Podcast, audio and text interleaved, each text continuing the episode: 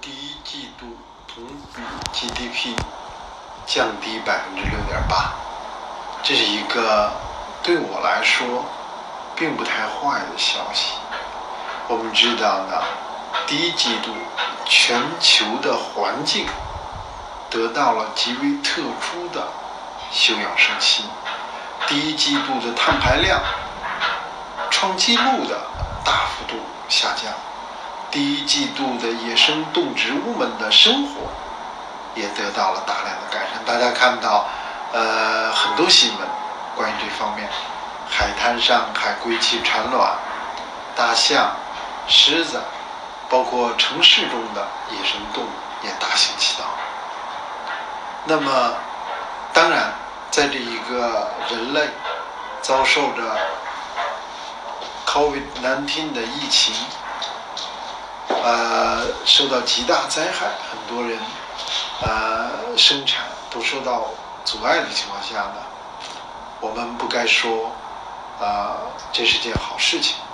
但是如果换一个角度来说，那么生态环境在我们持续的高压下，不断的在走向崩溃。那么这一次呢，它是得到了一次舒缓。那么我想说的是什么呢？我们现在各国政府、企业都在憋足了劲儿准备恢复生产、扩大消费、扩大投资，各种各样的刺激政策的都在，有的在出台了，有的在准备出台，无限量宽松等等。我认为这些问做法呢是有问题的。就拿我们来说，过去一季度负增长，但是人民群众的满意度、人民群众的健康安全、生命安全都不差。当然了，我们的生活要更加的多姿多彩，不是全在房间里。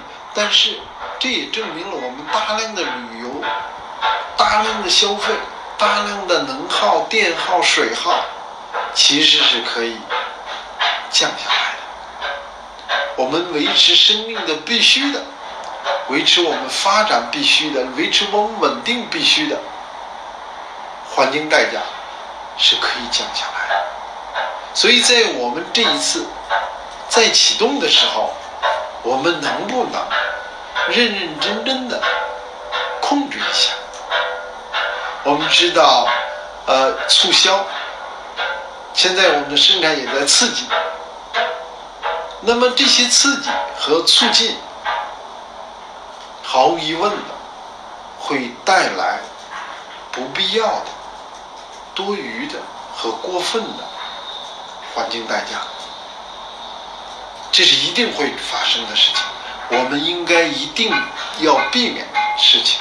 我们当然就业问题重要，民生问题重要，我们有一万个理由。但是我们永远要记得，生态文明是优先的，绿水青山是优先的。在这个前提下，我们不能以环境、生态做代价来发展我们的经济。我们要一个高高的 GDP，有多大意义呢？当然，对于资本、对于产业，似乎是很有意义。但是实际上，我们今天应该开始，我们 GDP 不是我们的主要追求。除了 GDP，自然资源资产、自然环境生态的保护。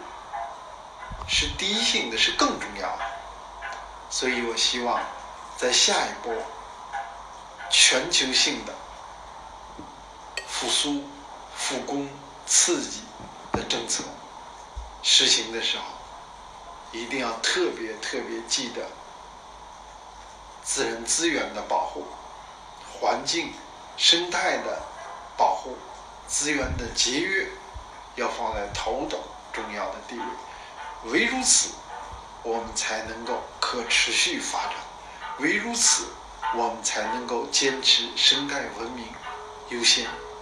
唯如此，我们才能够生存下去，才能够建立美丽中国。